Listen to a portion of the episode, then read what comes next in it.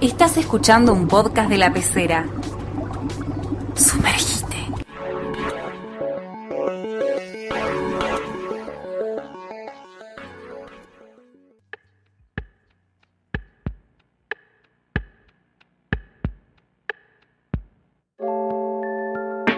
Hola, esto es Cubilete Mágico, programa número 7. Mi nombre es Guido Mi Rosconi. nombre es Luciana Báez Escobar, Y hoy vamos a hablar de Life, dos puntos. el juego de la vida. Bien. ¿Cómo es tu relación con el Life, Lu? Eh, yo lo jugué de chica, me acuerdo que lo tenía, lo tenía una prima mía y me había re gustado en su momento. Como que lo había jugado y después no sé, no lo pudimos jugar más. Ella se mudó a otra ciudad y yo me quedé con las reganas de tener ese juego.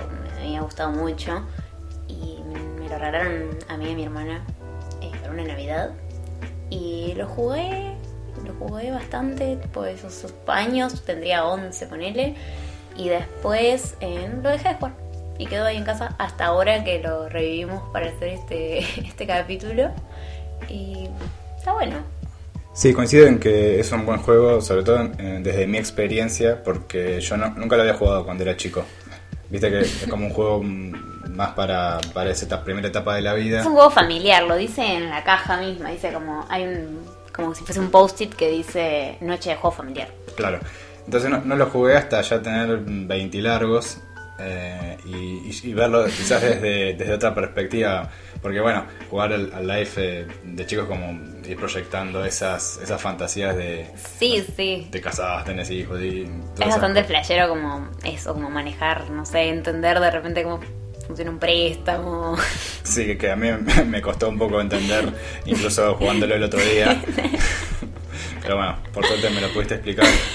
No sé, en, en- en mi vida real tampoco eh, nunca saqué un préstamo, así que... No, no, claro, pero de repente entendés que, no sé, hay seguros para el auto, para la casa, manejas plata, como cosas que, claro, pasan cosas en la vida después, no sé. cosas malas y cosas buenas como, como ya iremos viendo. Pero eh, si vos tuvieses que, no sé, decir de qué época es el live, eh, primeramente. A mí me sorprendió mucho porque no pensé que fuese un juego tan antiguo como descubrimos investigando que era.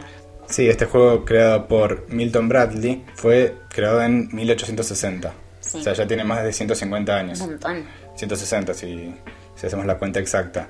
De todas maneras, la versión que conocemos es eh, de 100 años más tarde, de los 60, pero la versión de, de- de Bradley, de- del creador original, es bastante distinta de, de lo, que, de lo que conocemos. Sí, es muy distinto. El tablero es muy distinto, parece más como un tablero de damas y no entendimos bien, no pudimos encontrar mucha información de cómo es que se jugaba. Extrañamente no tiene una página de Wikipedia en español el juego de la vida.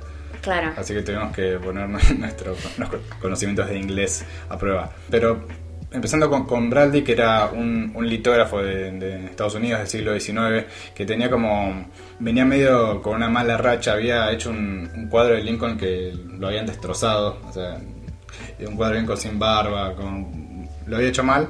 Y entonces después se dedicó a, los juegos de mesa. En 1843, con otra persona, hizo el The Mansion of Happiness, un juego de mesa similar a los, a los de el juego de la boca, como esos juegos que, que tienen un recorrido. Sí, como una- un casillero de salida y uno de llegada y pasan cosas buenas, o sea, hay cosas malas. Tenés como recompensas y consecuencias de... Que por cierto el juego de la boca es del año de los 1500, del siglo XVI.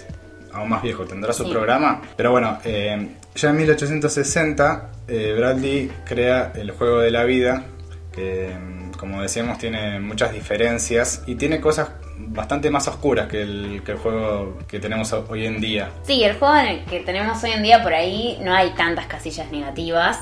Y las negativas son cosas como, uy, se te pinchó la rueda del auto, Claro, uy, el banco, tanta plata. Claro, pero el otro tenía unas como más, Este más extremas, tipo suicidio. Claro, podrás caer en el suicidio, en la pobreza, en la ruina. Además, tenía como este componente moralista de que se premiaba la virtud y se castigaba el vicio.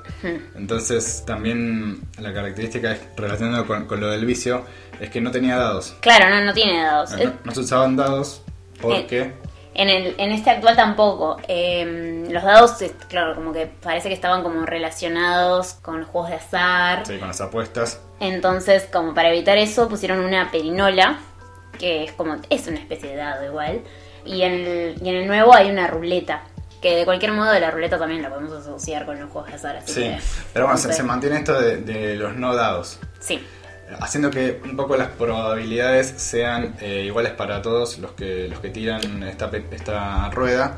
Claro, distinto a lo que comentábamos, por ejemplo, con el Catán, que están las estadísticas de cuáles son los números que salen más con los dados o menos. En este caso, todos los números tienen como la misma probabilidad de salir. Y es como algo bastante característico de este tipo de juegos, el factor suerte, que siempre hablamos por ahí, como que este depende casi exclusivamente de eso, del azar. Y a mí me llamó un poco la atención como que en la... En la en la propaganda, buscamos la propaganda, decía que ganaba la persona que, que tenía la vida más afortunada. Y como que hay como un doble juego ahí para mí de la palabra fortuna, porque en realidad sí, gana la persona que tiene más plata al final del juego, o sea, la que tiene una fortuna mayor, pero a la vez gana el que tiene más suerte también, porque en realidad no hay una estrategia que se pueda tener en el juego. Es como ir tirando, y ir avanzando y tenés la suerte de caer en casillas positivas o no. De repente, bueno, sí, uno puede elegir al principio del juego por dónde empezar, si quieres hacer una carrera profesional o empezar a trabajar Sí, directamente. Laburando ya desde el principio. Claro, y ahí se eligen las tarjetas. Y en ese caso puedes elegir tres tarjetas de trabajo y elegir una de profesión. Que en el caso de que hayas hecho la mm, como un- una carrera, hay algunas que están habilitadas que de la otra forma no. Por ejemplo, médico, Claro, contador. contador, eh, maestro. Y lo bueno es que mm, es- estas eh, profesiones a lo largo del juego se pueden ir cambiando. Sí, eso es interesante. Se puede ir cambiando. También uno elige en ese momento la tarjeta de la cantidad del monto que va a cobrar cada vez que pase por las casillas verdes que son las de día de pago. Entonces no hay como una profesión asociada como a cobrar más o menos, sino Claro. que también es el azar eso. O sea, Sí. podés ser una persona que, un, que cobre, un docente que cobre muchísimo. So- o- so- solo en juegos de mesa. Claro, y estas tarjetas del- del sueldo también se inter- pueden llegar a intercambiar durante el juego. Entonces ahí hay por ahí como cierto gradito de estrategia en el que uno puede decidir cambiar su tarjeta con la persona que sabe que cobra más y así. Como que eso tiene más eh, interés cuando cuantos más jugadores Sí. hay. Nosotros que jugamos de a dos la otra vez, es obvio casi desde el principio del juego que va a ganar la persona que ya desde el principio esté cobrando más, porque encima justo ninguno cayó en una de esas, en una de esas casillas. Claro, yo- fui médico primero y después me hice policía.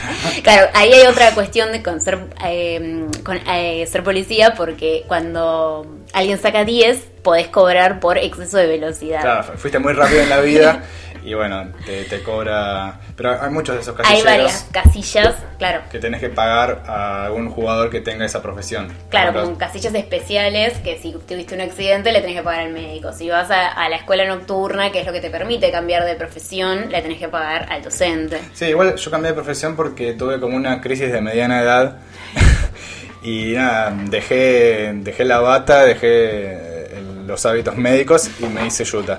Bueno, entonces claro, la suerte afecta tanto la rapidez con la que uno avance como las casillas en las que uno salga. Hay muchas casillas en realidad positivas que te hacen ganar tarjetas life, que son como tarjetas que quedan boca abajo hasta el final del juego y son como tarjetas de buenas acciones en un punto y como y tienen recompensas esas acciones. Entonces, al final del juego además de contar toda la plata en efectivo, también se cuentan las tarjetas Live. Que bueno, son como cosas como yo, yo había descubierto un nuevo sabor de helado, había sido presidenta y había encontrado la cura para el resfriado común. Sí, yo había ganado dos premios Nobel, había escrito una novela, inventé un nuevo deporte, un nuevo método de enseñanza.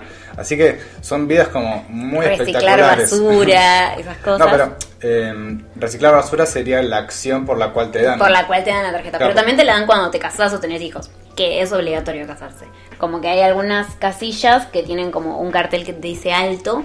Y en esas, no importa si sacaste más números en la ruleta, tenés que parar sí o sí. Y te tenés que, bueno, primero eso, conseguir un empleo. Después casarte. Después comprar una casa, cosa que es imposible en la vida real. después cambiar la casa Esas creo que son las que son obligatorias.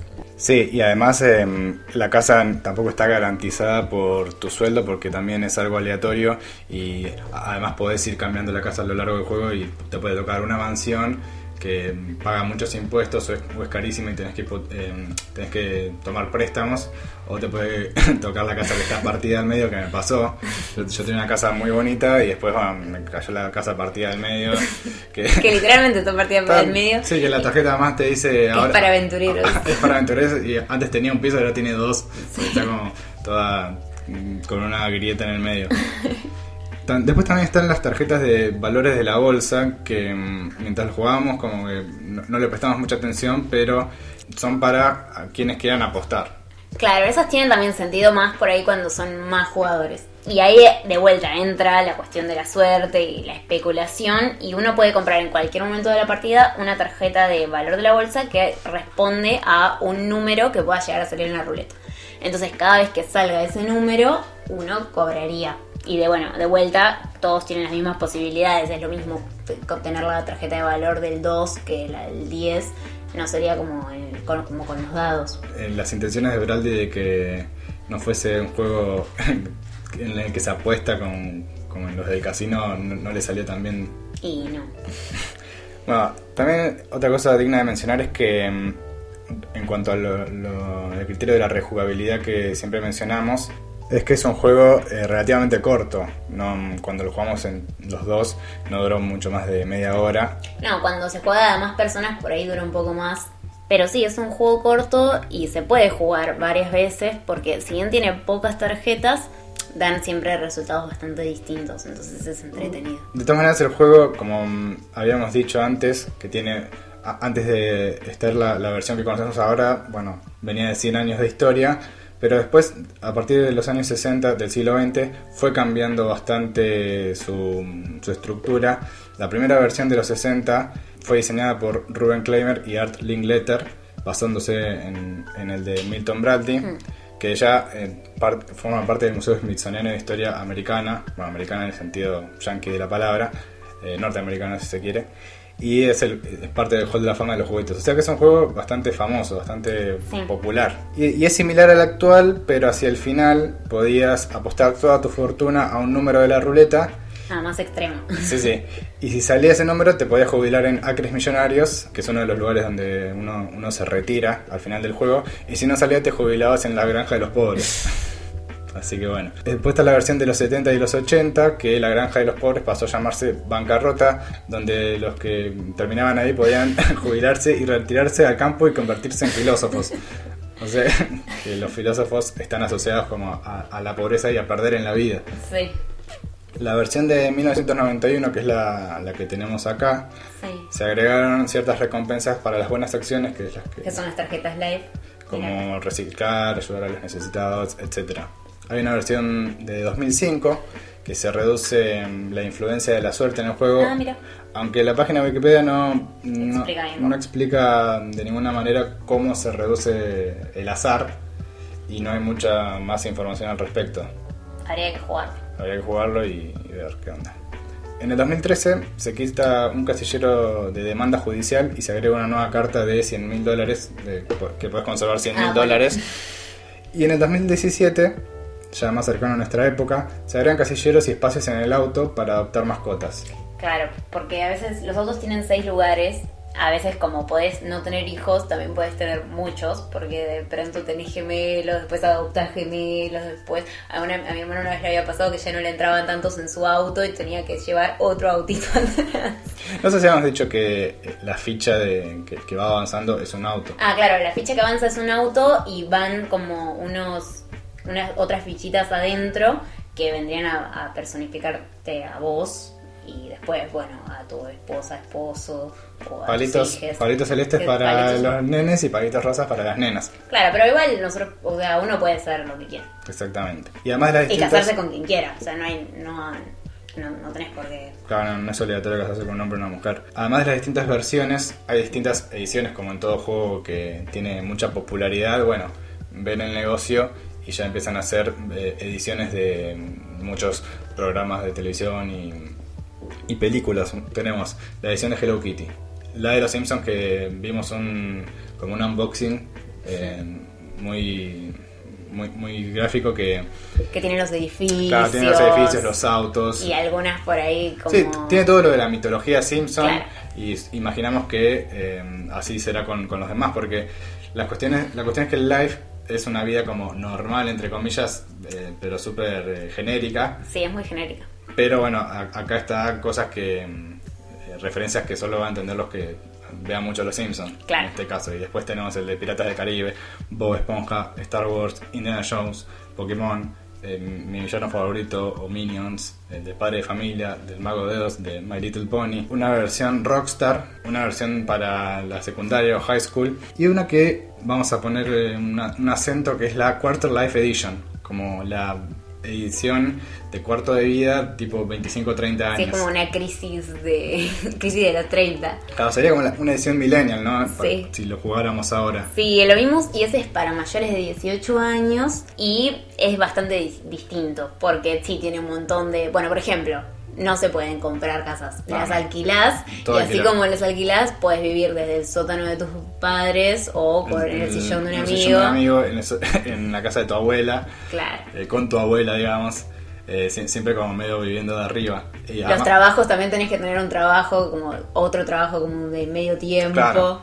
Sí, te- tenés esos trabajos de medio tiempo y además los trabajos están muy relacionados con, con nuestra época. Claro, podés ser influencer, Sí, un blogger o, o trabajar en un o o McDonald's. McDonald's, o Así que eh, ti- tiene mucho humor además porque está, es consciente de que las expectativas planteadas por el juego de la vida original son, son altísimas y se, se logran cosas que, que nunca un, Claro. pibe de 25 años va divorcio. Sí, de hecho hay otro tipo de cartas que son como más cartas de acción que te plantean situaciones más cotidianas eh, o que generalmente son negativas, tipo que perdés el teléfono, te despiden y muchas tienen prendas que que hacen que otro juego te tenga que pagar si vos elegís a alguien de la mesa que esté relacionado con esa carta. Sí, pero esas son prendas que eh, exceden lo que es el juego, como que en una que, que hemos visto eh, haciendo una investigación decía tenías que contar un sueño extraño que tuviste con alguien que conoces y si no hacías esa prenda, bueno, tenías que pagarle a un jugador o, o al banco. Sí. Sí, si mal no recuerdo. Pero sí, es una, una, mm, como una parodia divertida que es algo que ve- vemos que, que va creciendo con, con el tiempo, la- las parodias de juegos, ¿no? Sí, encontramos otra también muy interesante que se llama Life as a Black Man, que es de 1999 y también es un juego parodia del juego de la vida diseñado por Chuck Sawyer y mm, que tiene que ver con esto, con la vida de una persona racializada. Claro. Eh, Que es distinta, o sea- la diferencia es que el Quarter Life, el Quarter eh, Life Crisis Edition es eh, publicado por Hasbro, que es la, la compañía que, que publica el Life y es autorizado, pero este es como una parodia, el Life as a Black Man, es como una parodia criticando un poco que, que el juego de la vida quizás está un poco parcializado. Sí, total, o sea, no es lo mismo ser hombre que ser mujer en este mundo, o una persona trans, o quien sea, o, o sea, no, na- nadie tiene las mismas trayectorias de vida, pero igual esto de, de alguna forma, claro, depende de la suerte también. Claro, no, no todos empezamos del mismo casillero, No. para decirlo de una manera metafórica. No, y no vamos a llegar al mismo lugar tampoco, Para nada. Eh, O sea, para llegar a los mismos lugares tendremos que hacer co- recorridos muy distintos. muy distintos. Sí, en Life as a Black Man, que bueno, es, es desde el punto de vista de, de afroamericanos, los jugadores empiezan siendo eh, negros de 18 años, que Sí. pueden ser hombre o mujer, y se empieza tirando los dados para asignar, asignar los tres tipos de personalidad o de personaje, que son creativo, atlético e intelectual. Después se tiran los dados de vuelta para ver desde qué distrito arrancan, que eso ya es muy, muy condicionante, porque está el, el barrio, Sí. el ejército, la universidad o Hollywood. Entonces, obviamente no es lo mismo empezar desde el barrio que desde la universidad. Y el ganador es el primero que llega al callero que dice libertad. Pero bueno, a lo largo del juego te- se, se cruzan con cartas de acción que, que, bueno, que cubren muchos tópicos como el crimen, no sé, la iglesia, el racismo. Sí. Y bueno, dependiendo de cada carta, el jugador o retrocede espacios o paga multas que son excesivamente caras. Sí. De hecho, eh, hace poco nos enteramos que en sintonía con esto, con los juegos como parodia, existe un nuevo juego que se llama Conquista con Urbano o el Tech del Conurbano. Sí, que tuvo que ser cambiado el nombre por, por unas cuestiones legales. Sí, y está para descargarlo en un Instagram que es Conquista con Urbano. Y bueno, también, no sé, me parece interesante, habría que Sí, jugarlo. Sí, sí, nosotros, eh, va, yo no, no tengo tanto con Urbano encima, pero, pero sí, siempre es interesante ver estas variedades de, de juegos famosos y como siempre... en- Como adaptadas también como a a otra realidad. Sí, como siempre en Cubilete Mágico eh, apoyamos estos juegos, hashtag democratizamos los juegos Sí. y eh, instamos a, a que todos hagan sus propios juegos Juegos de la mesa. vida, sí, a su propio juego de la vida también. Sus, propios juegos de la vida desde sus propias perspectivas y puntos de vista y En este caso también es como muy, por ahí muchos hemos hecho desde de chicos, por ahí algún juego que esté relacionado como a esta dinámica, como las del juego de la boca, de ir avanzando, tenés una salida y una llegada. Bueno, sin mucho más que decir, nos despedimos por hoy. Esto fue Cubilete Mágico, programa número 7. Mi nombre es Guido Rosconi mi nombre es Luciana Báez Escobar. y nos vemos la próxima. Chao.